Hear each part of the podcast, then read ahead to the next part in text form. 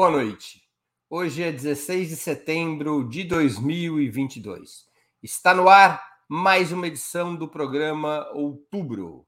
Aqui você encontrará as melhores informações e análises sobre as eleições mais importantes desde o final da ditadura militar. Outubro tem três edições semanais: as segundas, quartas e sextas-feiras, sempre das 19 às 20 horas. Cada edição com um trio fixo de convidados, homens e mulheres de diversas orientações e gerações que integram a fina flor da análise política de nosso país. Hoje teremos a participação de José Genuíno, histórico militante da esquerda brasileira, ex-deputado federal e ex-presidente nacional do Partido dos Trabalhadores. Igor Felipe, jornalista e integrante do conselho editorial do jornal Brasil de Fato, da TV dos Trabalhadores e da Rede Brasil Atual. E nossa convidada especial, Vanessa Martina Silva, jornalista, mestranda do Programa de Integração Latino-Americana, PROLAN, da USP e editora da revista eletrônica Diálogos do Sul. Letícia Parques, convidada fixa das sextas-feiras, não estará conosco nessa noite por razões de saúde familiar, mas retornará no próximo dia 23 de setembro. Em nome de Ópera Mundi, agradeço aos três convidados, agradeço a nossa audiência e passo a primeira pergunta da noite. Após apontarem para uma mesma tendência nos últimos meses, ainda que apresentando diferenças de métodos e números, alguns dos principais institutos de pesquisa, desde a última segunda-feira, dia 12, registram três cenários diferentes.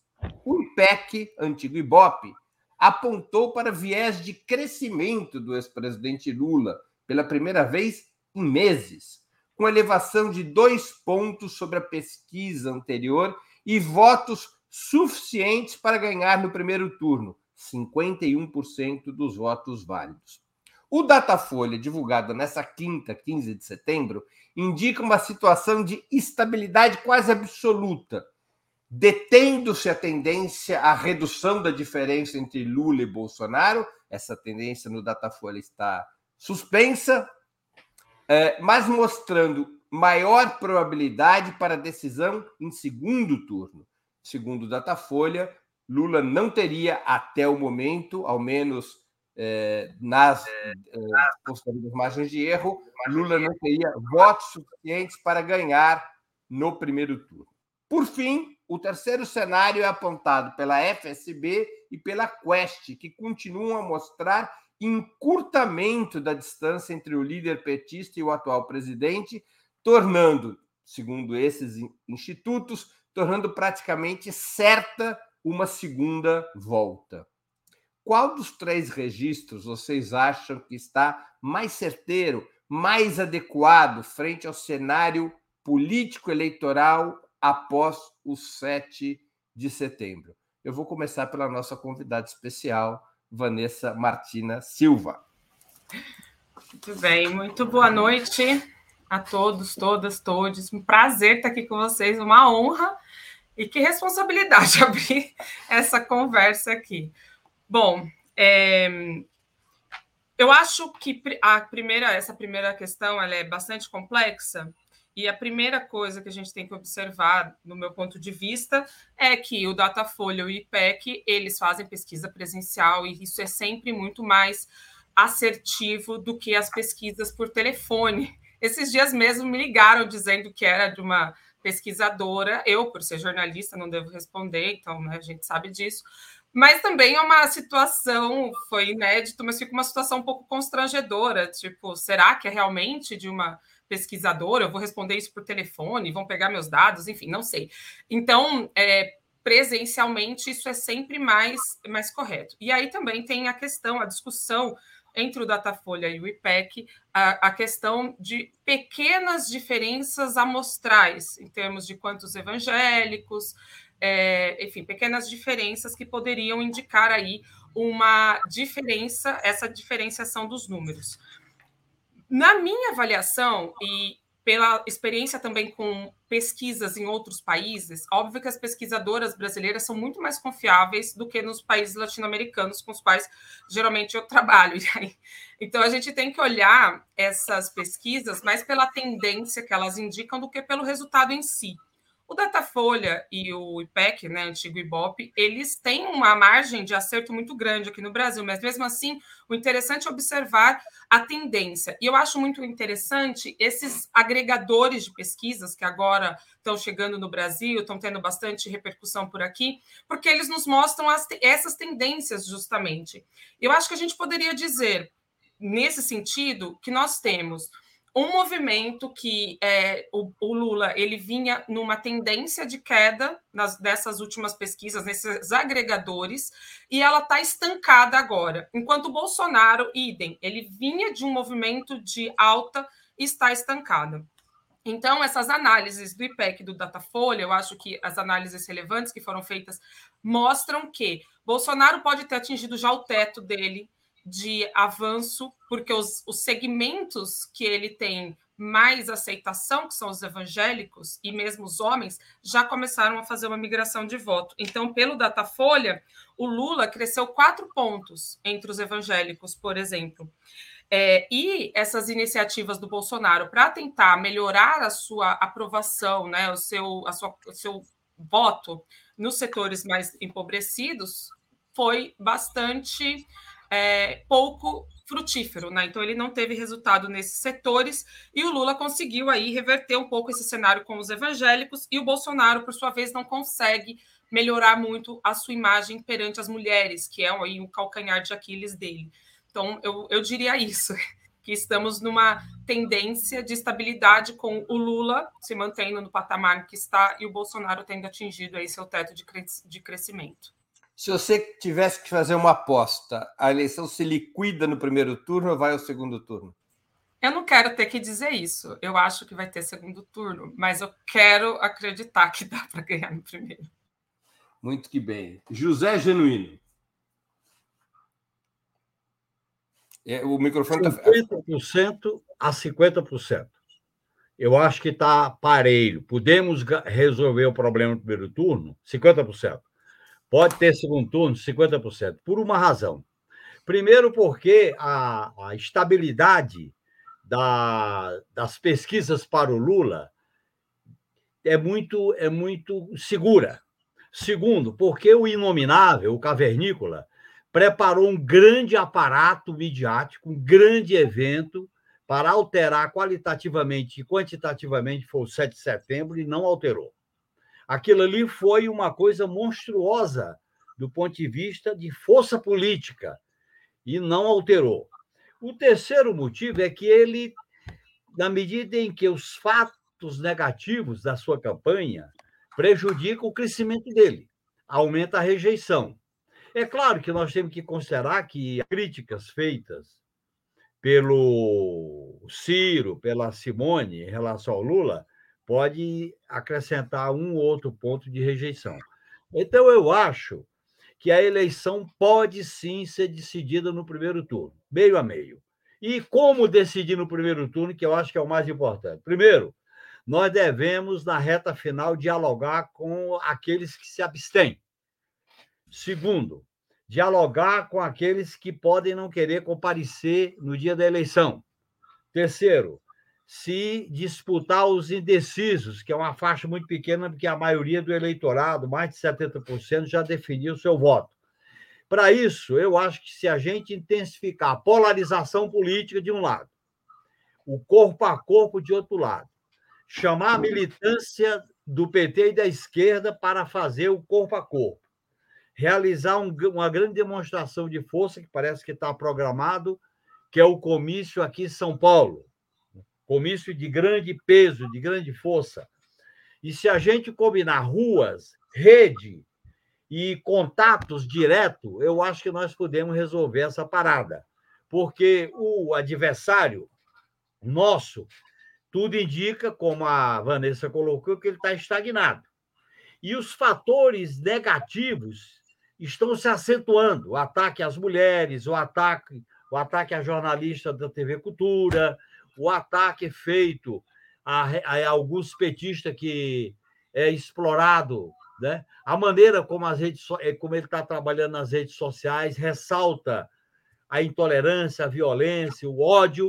Portanto, eu acho que a tendência é possível a gente resolver essa parada. Então, meu palpite é 50-50. Tem 50% de chance para ele ganhar primeiro turno e 50% de chance para ir no segundo turno. Eu acho que a gente deve fazer esse movimento da seguinte maneira: aumentar a polarização política, em outras palavras, aumentar a radicalização política e para decidir a parada e criar uma maneira de colocar essa questão que não tendo não ganhando do primeiro turno, a gente não entrar no segundo turno como se tivesse tido uma derrota. Não deve ser assim.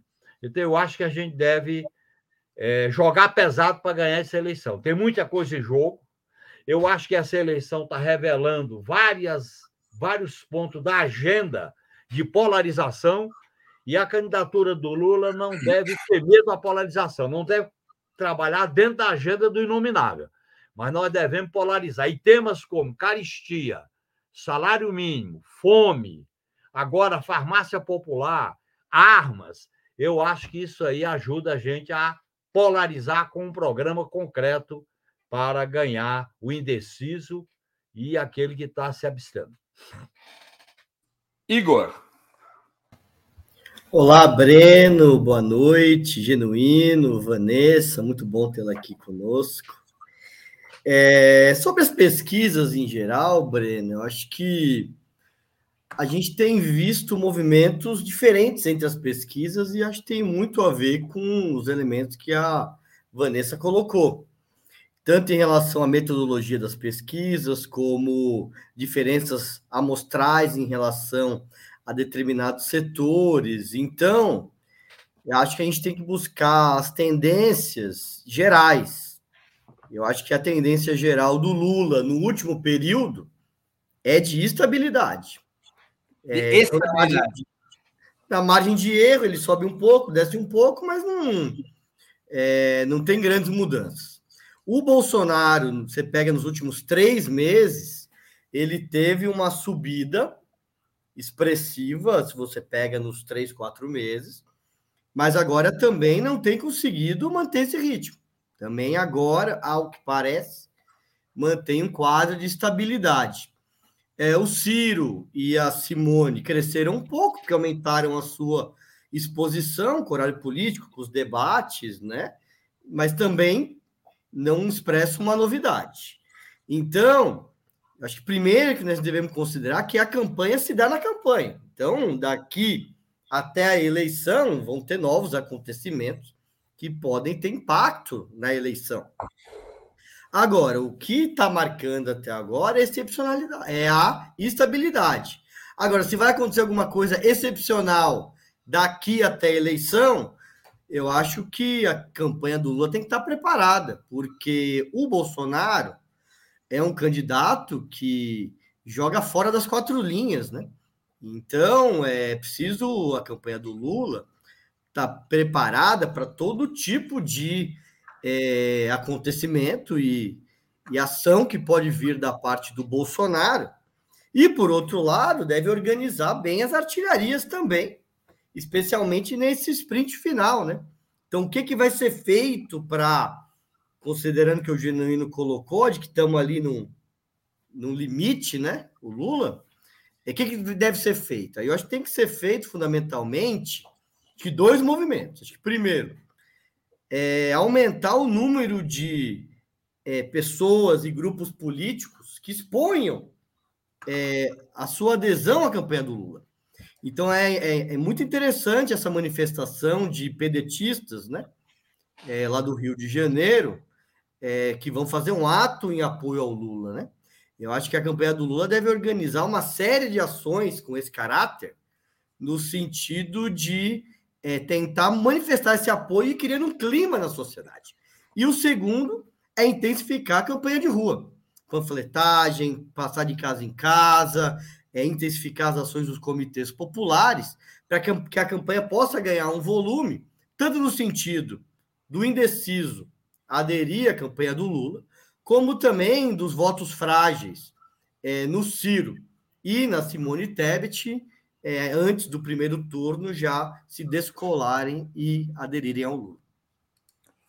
Vamos a mais uma pergunta. Desde a pesquisa IPEC da segunda-feira, que eu citei já na pergunta anterior, há ensaios na campanha de Lula, incluindo declarações do próprio ex-presidente, de colocar a vitória no primeiro turno, liquidando a fatura, como um objetivo público e declarado. O que vocês acham a esse respeito da campanha colocar esse objetivo de forma declarada? Começa genuíno.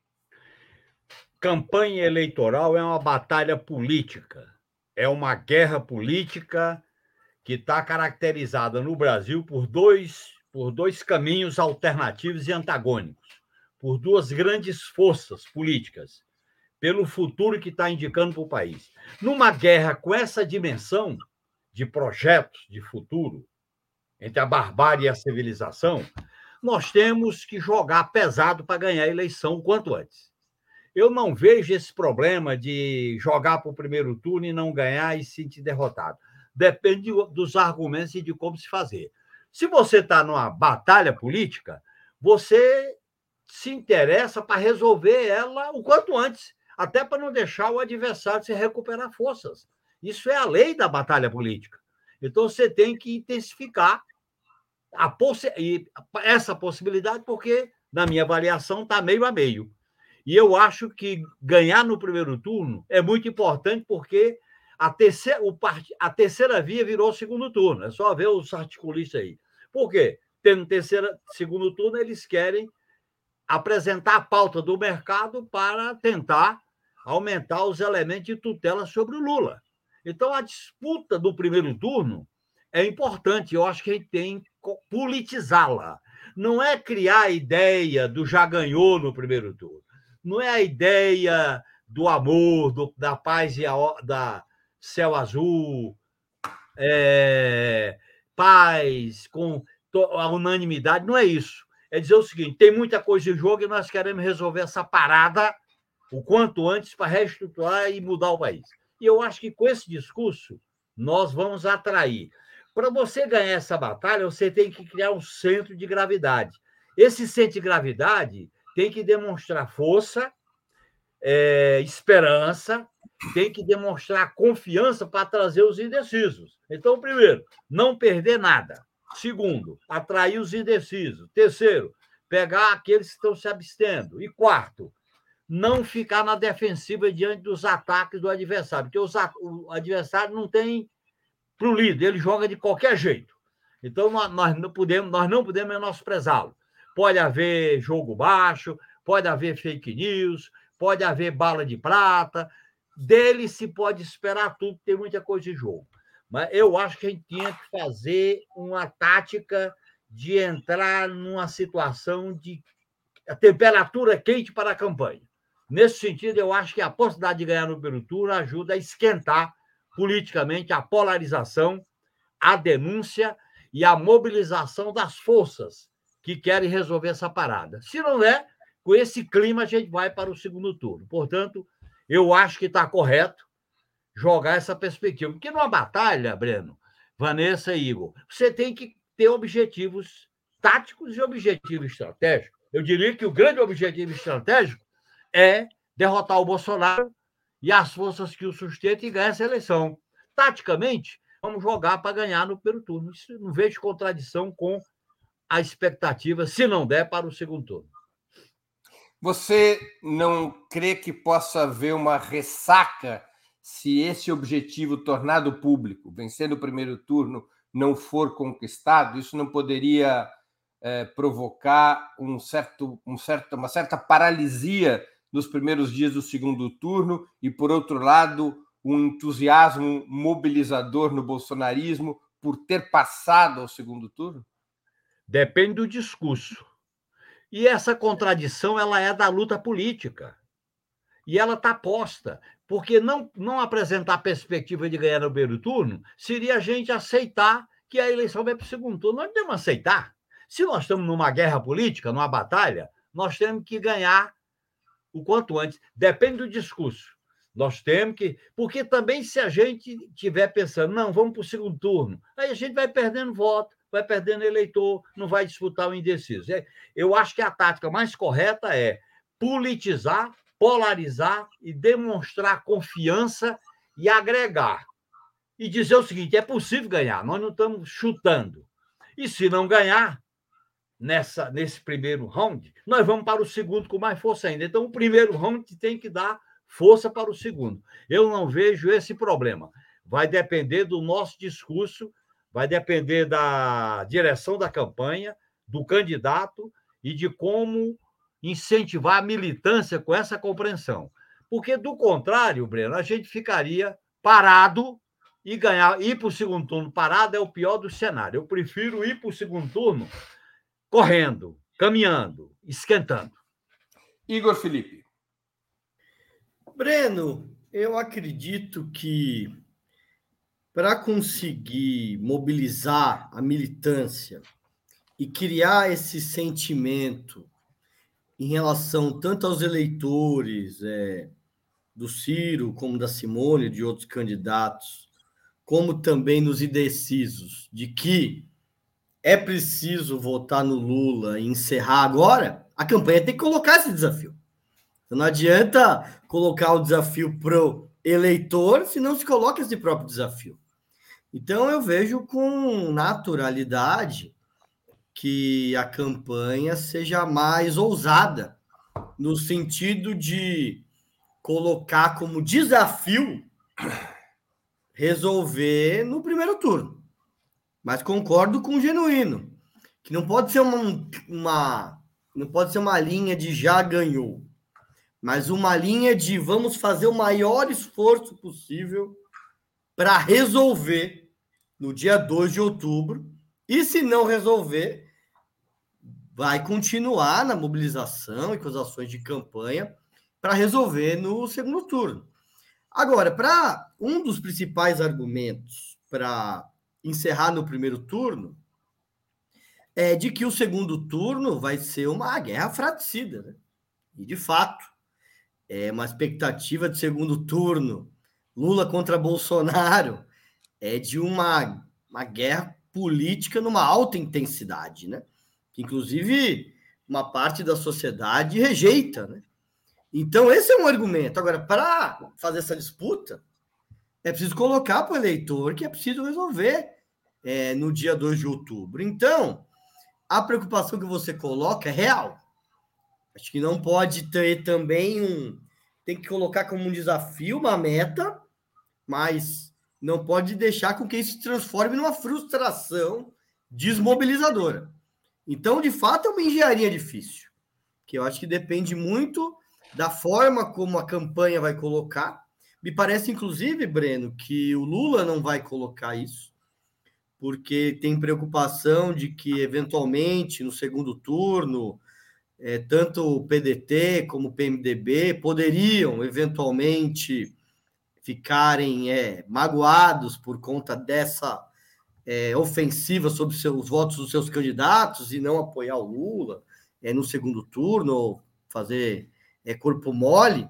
Mas o, o que, pelo menos a minha impressão, é que outros setores da campanha já têm, de certa forma, esse discurso. Até cito que te, houve um ato é, do Lula com as cooperativas, é, aqui em São Paulo, na qual tanto o Márcio França como o Geraldo Alckmin já foram nessa linha. O Lula menos, né? Mas eu acredito que deve se colocar é, a campanha do Lula como um desafio à vitória é, no primeiro turno, mas também colocar que se não for no primeiro turno, vai ter que continuar a luta até o final de outubro. Vanessa, é tua vez. Bom, muito bem. É, eu estive na Colômbia nas eleições agora que elegeram Gustavo Petro e Francia Marx. Eu acho que a gente tem muito a aprender com o que aconteceu lá. Primeiro, é, quando eles tinham a partir da perspectiva de uma vitória no primeiro turno, de fato aconteceu, Breno, essa ressaca que você comenta. Porque se mobilizou muito para se ganhar no primeiro turno, e aí, quando vem a notícia do segundo turno, é como se tivessem sido derrotados, né, de certa forma. E aí, como é uma outra eleição, você tem quase que 50 por 50, né? Você começa ali mais ou menos com essa ideia de que o outro candidato pode vir com força, etc. Mas existe um outro efeito também que vem dessa ressaca, que passado essa sensação inicial, a ideia de que você pode ter o governo, né, que estava ali tão perto, com uma possibilidade de vitória no primeiro turno, e ele pode é, ser perdido completamente, mobilizou profundamente a sociedade para a conquista do voto que finalmente resultou na eleição de França Marcos e Gustavo Petro. Então, eu acho que a gente tem que olhar com carinho para esse cenário colombiano e trazer esses, essas aprendizagens para, questão, para o Brasil. Eu concordo muito com o que o, o Genuíno disse. Eu acho que a campanha do Lula começou com um certo salto alto, muita gente fez essa análise, falou é perigoso esse sentimento de já ganhou, essa sensação de que já está tudo certo e que Bolsonaro, por si só, vai botar a corda e se enrolar, né? Enrolar a corda no pescoço. Com essa história de que é preciso, é necessário ganhar no primeiro turno, você faz com que parte da militância, que talvez estivesse um pouco é, acomodada, digamos assim, se mobilize mais traga a urgência. Eu acho que falta um pouco na campanha aí do Lula, na campanha do PT, o sentimento de urgência, o sentimento de que é agora ou nunca. E eu digo isso porque no, nas eleições de 2018, no final da campanha, quando bateu esse sentimento de urgência, quando as pessoas olharam e disseram a gente tem que fazer alguma coisa, gente que não era militante, pessoas que eram apenas tinha uma compreensão do que estava em jogo, do que estava em risco, quando essas pessoas se mobilizaram, começaram a fazer barraquinha de café, de bolo, para tentar convencer eleitores indecisos ou mesmo virar voto do Bolsonaro, o Haddad, na última pesquisa Datafolha, ele tinha ganhado 10 pontos. É, ele avançou 10 pontos ali da, da pesquisa anterior para a última pesquisa. Então, assim, é, esse, essa mobilização da sociedade que eu acho que é capaz. Eu disse que eu, eu acho que não, que não vai ganhar no primeiro turno, mas eu espero que ganhe. Então, como, quando o Genuíno fala que dá para ganhar no primeiro turno, eu acho até que é possível um, um pensamento mágico é, latino-americano dizer ah, é possível ganhar, então vamos com toda a força que vai dar.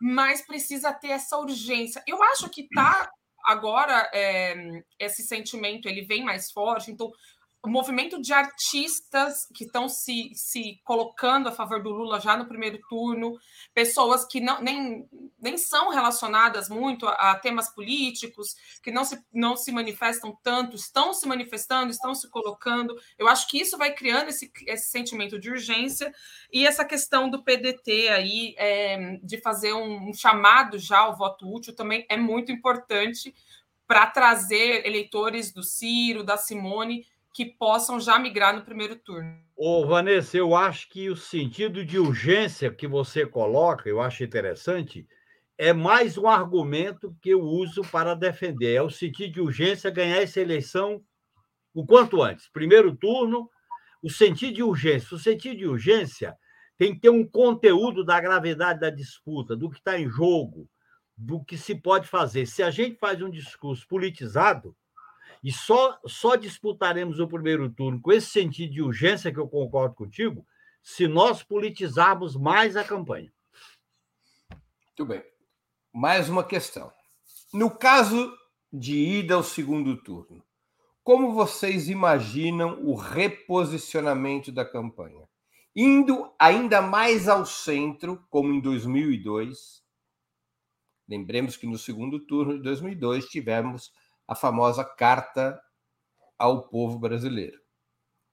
Ou radicalizando a polarização programática e a mobilização, como em 2014, no segundo turno, Dilma contra Aécio Neves, objetivando colocar em movimento uma fatia ainda maior das fileiras de esquerda, para que esta mobilização das fileiras de esquerda, reforçando a ação militante, permita conquistar mais votos.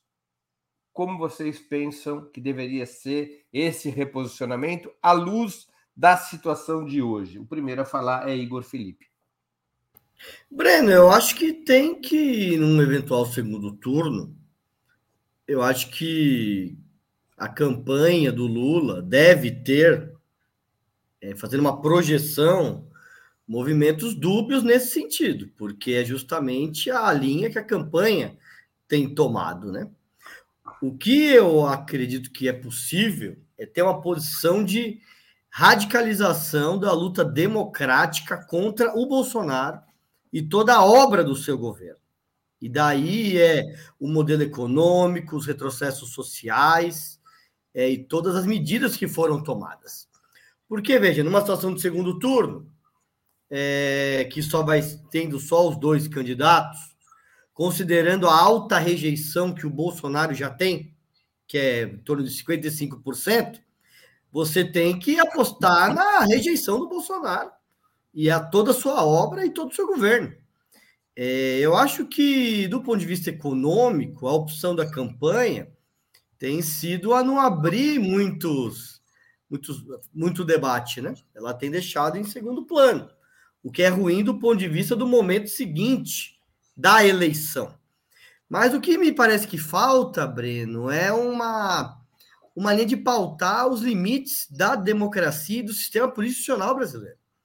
Então, como a campanha do Lula, de certa forma, tem um certo respaldo de setores que fazem parte do establishment, então aí esse debate não entra. Né? E eu acho que o grande problema nacional é o nosso sistema político institucional. O Brasil ser uma reforma política que mude as bases da relação entre os poderes, é, da questão do poder judiciário, que o Genuíno sempre coloca, agora com orçamento secreto, a própria forma como o, o legislativo tem é, ocupado o papel do executivo, é, as questões do papel das Forças Armadas na política.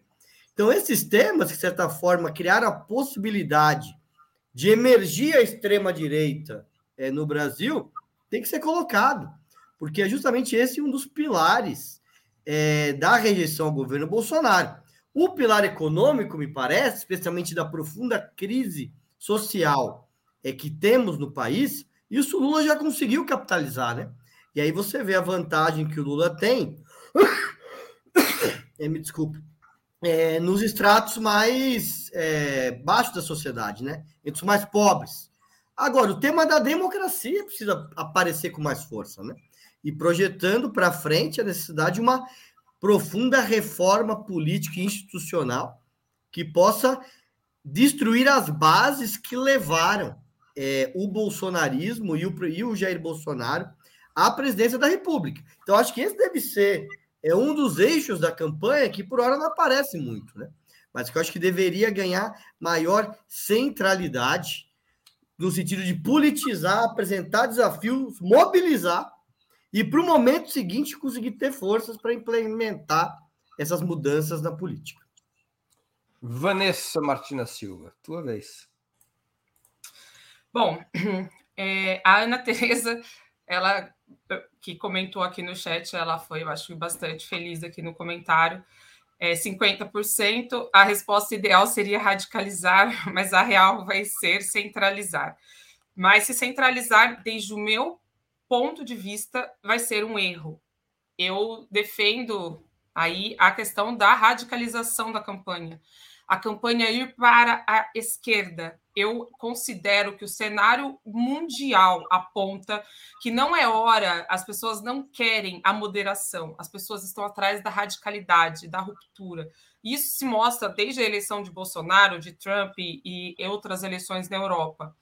O discurso de centro ele tem sua importância é, é, preciso passar aí é, a sensação de que é possível governar, de que vamos ter uma estabilidade no país, mas é preciso tocar no tema econômico. É preciso jogar na questão da população empobrecida e é preciso jogar com os temas que a esquerda sempre defendeu. É preciso falar abertamente da ruptura com, o teto, com a questão do teto de gastos.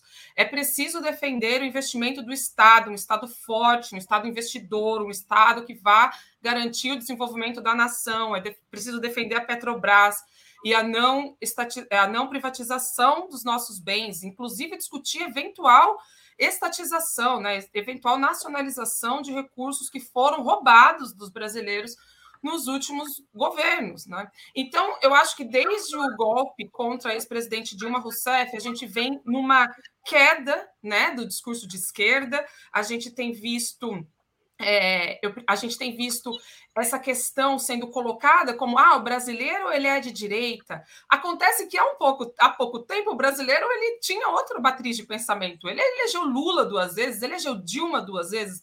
Então a questão é o que está sendo colocado como essa política de esquerda para essa população. Então, é, desde a minha visão, seria essa: apostar na radicalização do discurso econômico, principalmente. A gente precisa fazer a disputa dessa massa que é empobrecida e que no Brasil é a maior parte das pessoas. Porque os setores riquíssimos estão com o Bolsonaro fechados, né? Então é isso. Essa galera a gente não vai conseguir trazer com o discurso de centro, desde a minha opinião. José Genuíno. Eu inicio concordando com a Vanessa. E, em parte, eu já respondi, porque ao defender a disputa viável no primeiro turno, eu já coloco no primeiro turno uma radicalização política que a gente trabalha com a pauta do povo. Eu daria, viu, Vanessa, essa ideia de pauta do povo para a gente discutir os temas da crise social, da crise econômica e medidas concretas. Então, o endividamento das famílias, o salário mínimo, a caristia, a fome, a violência, recolocar o tema do teto de gasto, que é impossível governar com ele. É impossível governar com o Banco Central independente. É impossível governar com a Petrobras esquartejada. Eu acho que nós vamos ter que levantar, porque o segundo turno, se ocorrer, eu acho que a gente tem que lutar para decidir a parada primeiro turno, a, a, a direita, o centro, vai ter, já votou nele nós não vamos ter que deslocar, porque há uma parte da direita está com o Ciro. Todo, todas as pessoas indicam que uma parte da direita vota no Ciro. Inclusive, esse eleitorado dele está meio a meio. E eu agora, eu acho que nós temos que sinalizar uma polarização com a radicalidade da crise social, do enfrentamento do Bolsonaro, da, das reformas democráticas e principalmente a pauta do povo. Para mim, esse termo, a pauta do povo, para discutir temas e soluções concretas para enfrentar.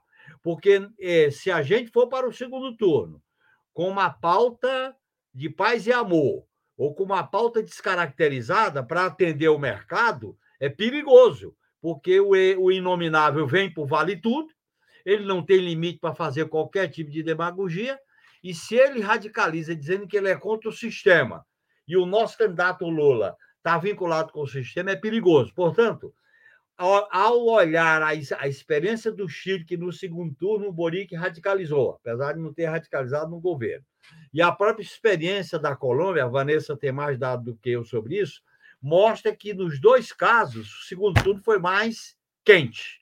E eu defendo que a gente seja mais quente com a pauta do povo para trazer o eleitor indeciso que não votou ou que ainda se iludiu com setores como Simone, como Ciro? Microfone, Breno.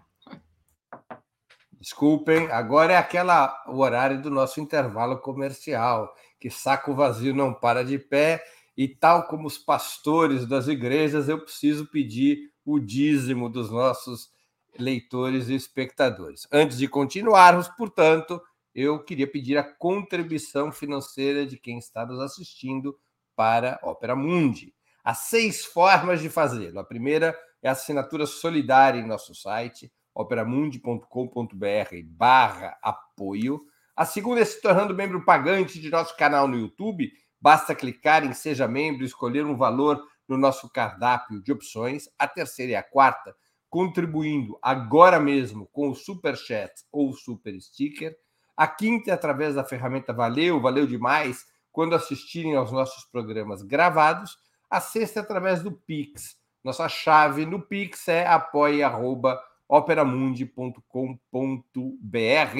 Eu vou repetir a nossa chave do Pix. apoia.operamundi.com.br.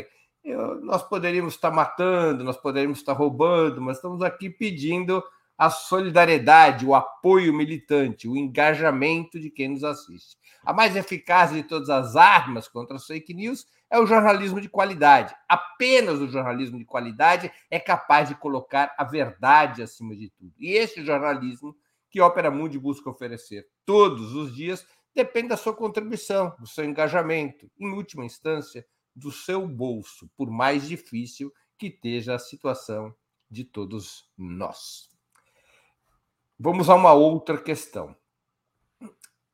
A economia brasileira, embora de forma muito gradual, ela tem exibido alguma recuperação. O desemprego poderá ficar abaixo dos 10% ainda em setembro, pela primeira vez em seis anos.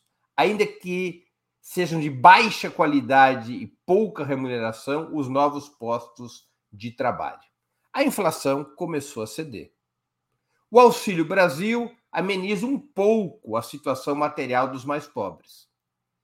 Esses indicadores, volto novamente a, a, colocar como hipótese, esses indicadores, no caso, especialmente no caso da eleição e ao segundo turno, que significariam mais 45 dias de campanha, esses indicadores poderiam reduzir a taxa de rejeição a Bolsonaro?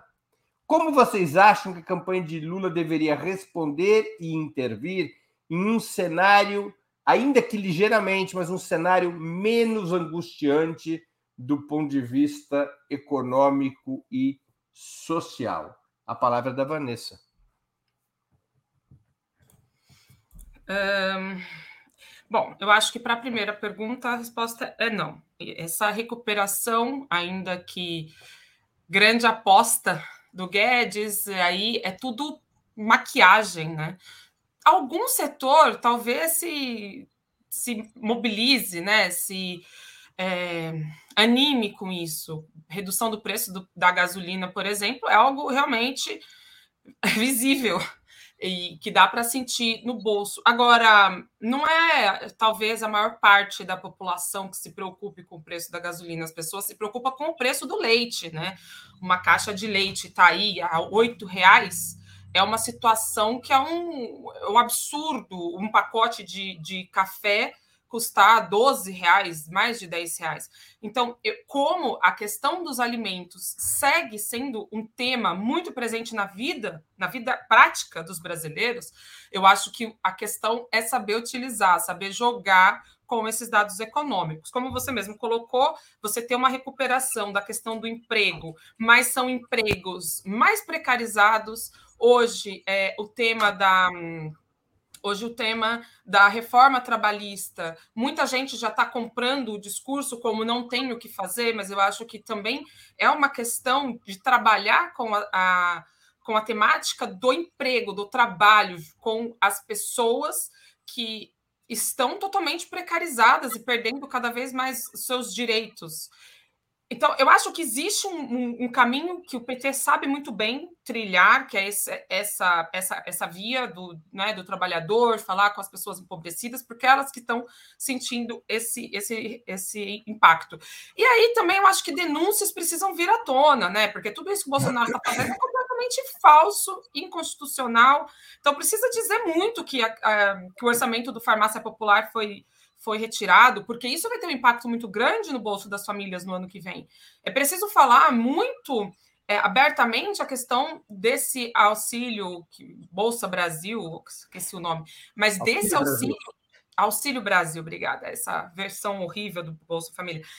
Esse programa, ele também não. Veja, por pior que, que, que seja a desmontagem e tirar o nome e tentar roubar a, a, paternidade do Bolsa Família, esse programa do Bolsonaro ele é um horror, porque ele não resolve a, fome das pessoas, ele não, não resolve a insegurança alimentar. Isso precisa ser trazido, isso precisa ser discutido na, na eleição. Então, nesse tema econômico, eu acho que, que não. É, e aí, no segundo turno, como que isso deve ser tratado? Eu acho que vai pelo caminho que eu mesmo caminho que eu tinha apontado na outra eleição, na outra, na outra fala, que é a questão da radicalidade nesse, nesse discurso econômico da vida da vida das pessoas. É preciso apontar muito, com muita, é, com muita, de uma maneira muito explícita. Quando muito... você fala de radicalidade, perdão te interromper, Vanessa, quando você fala de radicalidade, você está falando de radicalidade na denúncia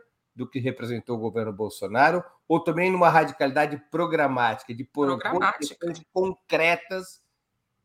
Por exemplo, claro. o auxílio de 600 reais vai continuar permanentemente, ou coisas do gênero, propostas Não, concretas. sim, mas eu acho que o, o, governo do PT tem que ter um compromisso com a questão da, da, da revogação das reformas, por exemplo, reforma trabalhista, é, é, um, é um descalabro que está acontecendo, porque esse, essa carteira verde-amarela nem gerou os empregos que prometeu e nem resolveu a situação do trabalhador, porque o trabalhador segue empobrecido. Então, isso precisa ser, ser, ser colocado de maneira muito contundente dentro do programa de governo. Mas falar, vamos fazer reforma, reforma da Previdência, qual é o projeto do PT para isso? Precisa ser, o, o trabalhador precisa entender qual é, para poder também, enfim, ter ali a sua ponderação. Hoje eu, hoje eu acho que ainda é bastante nebulosa essa situação. Não sei se as pessoas sabem dizer se o governo, se o PT pretende ou não revogar a reforma trabalhista e a reforma da Previdência, sabe?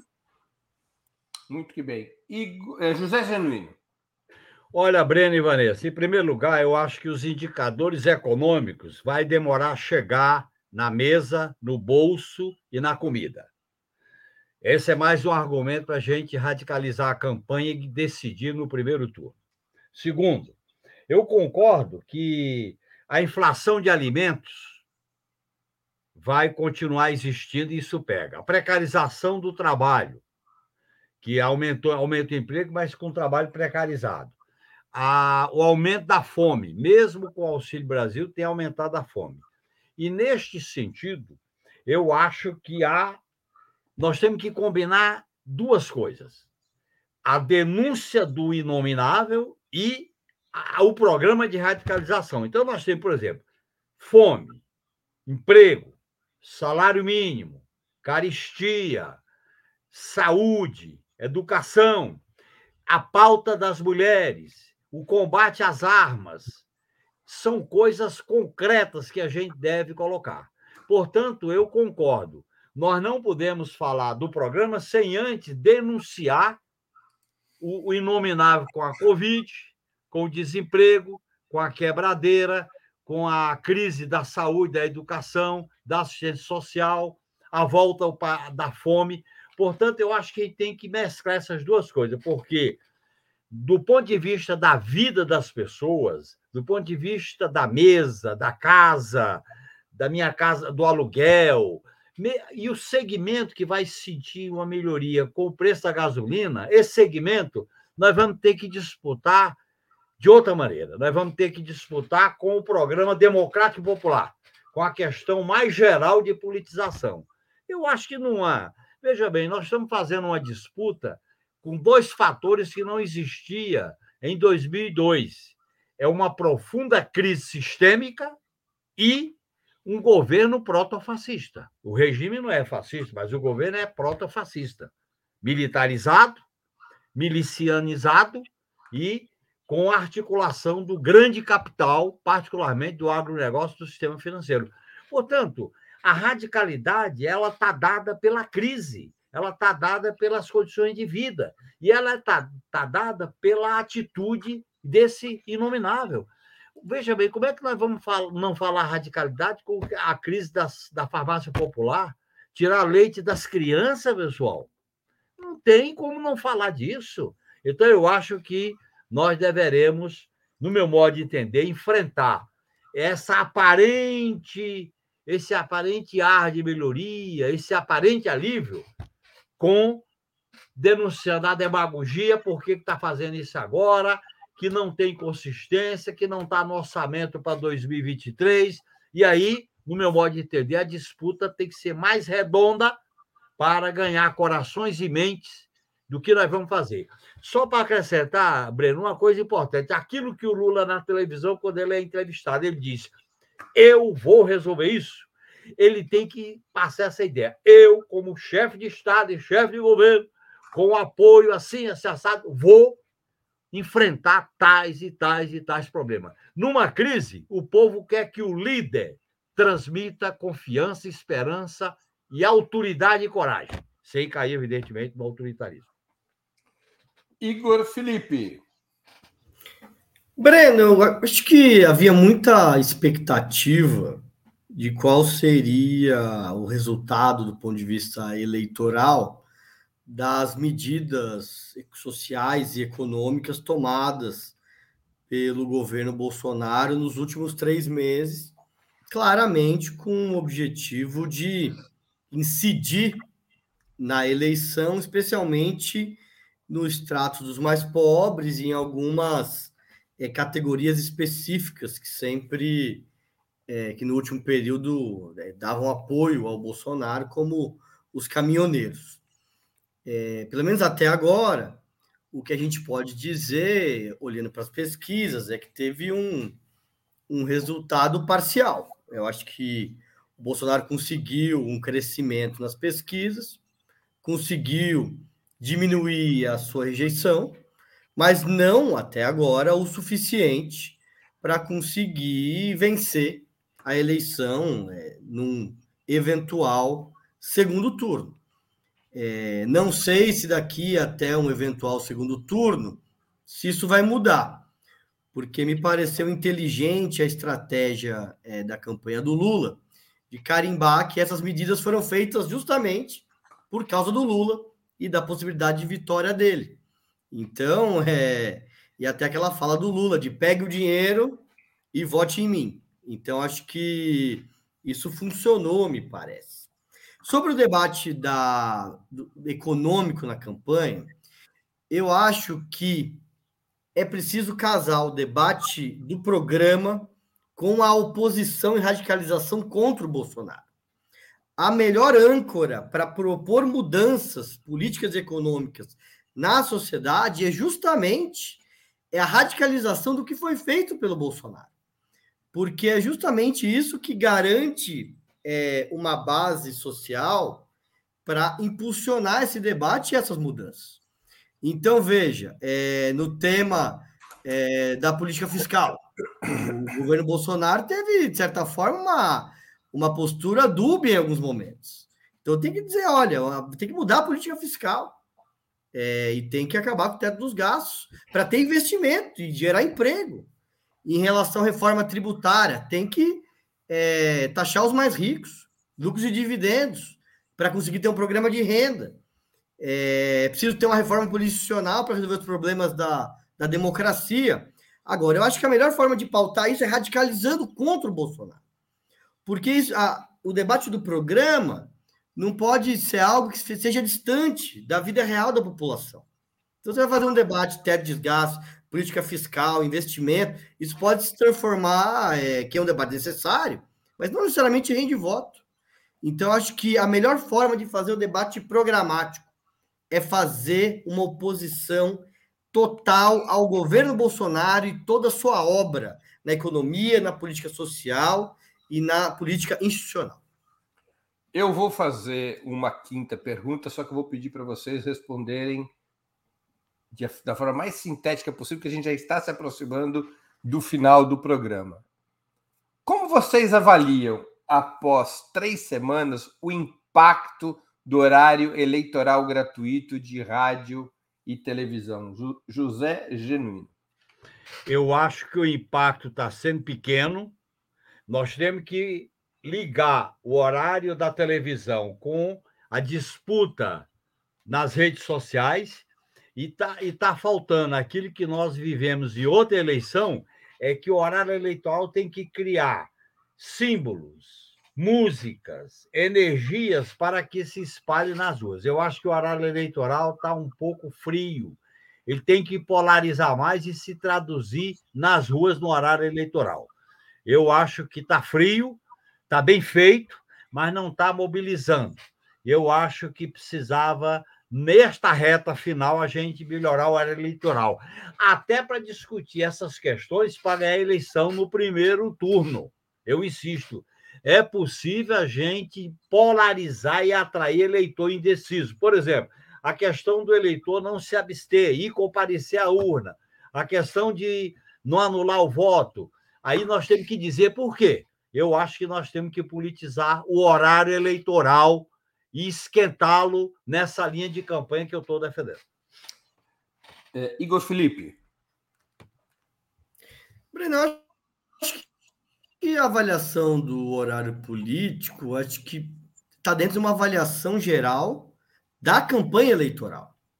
E, na minha avaliação, a campanha eleitoral, no geral, está muito fria.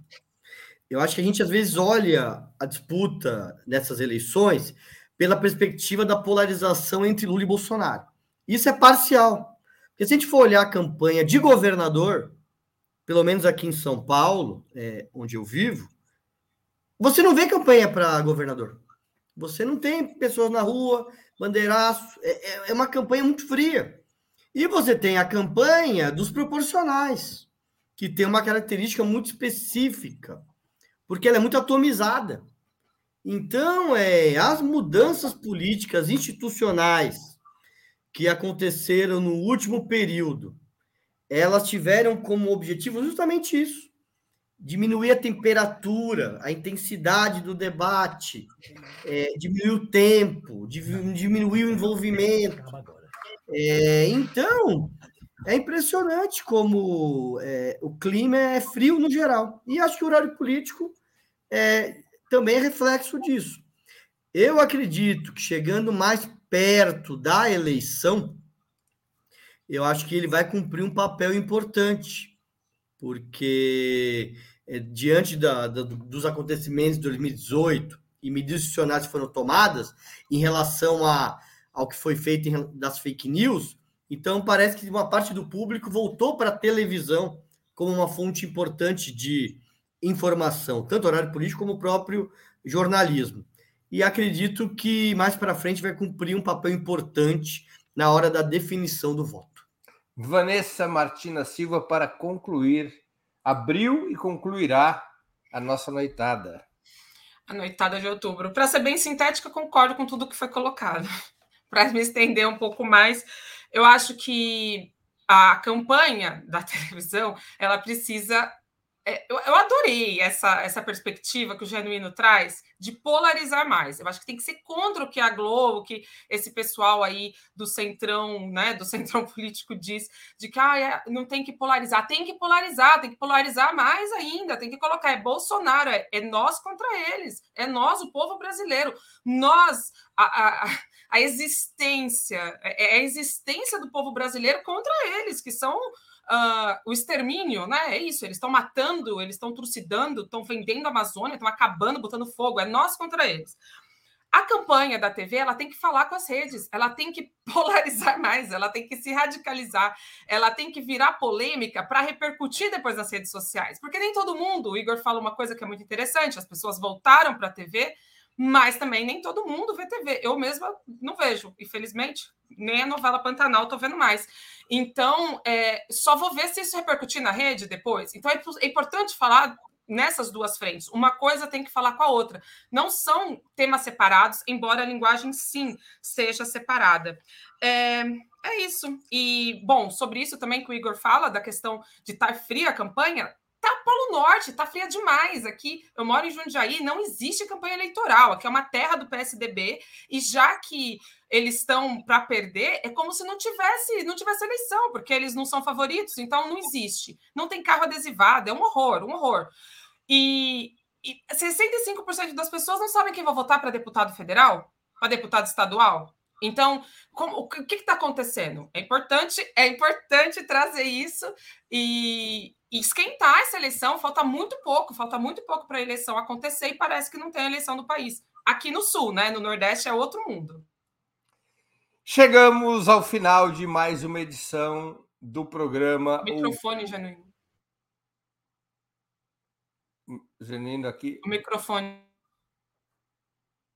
Parte. Santa Hã? Catarina é um caso à parte. Chegamos ao final de mais uma edição do programa Outubro. Eu conversei hoje com Vanessa Martina Silva, José Genuíno e Igor Felipe. Temos novo encontro marcado com os nossos convidados das sextas-feiras, no próximo dia 23 de setembro. Antes disso, voltaremos a nos ver nos programas Outubro, de segunda, dia 19 de setembro, e de quarta, dia 21.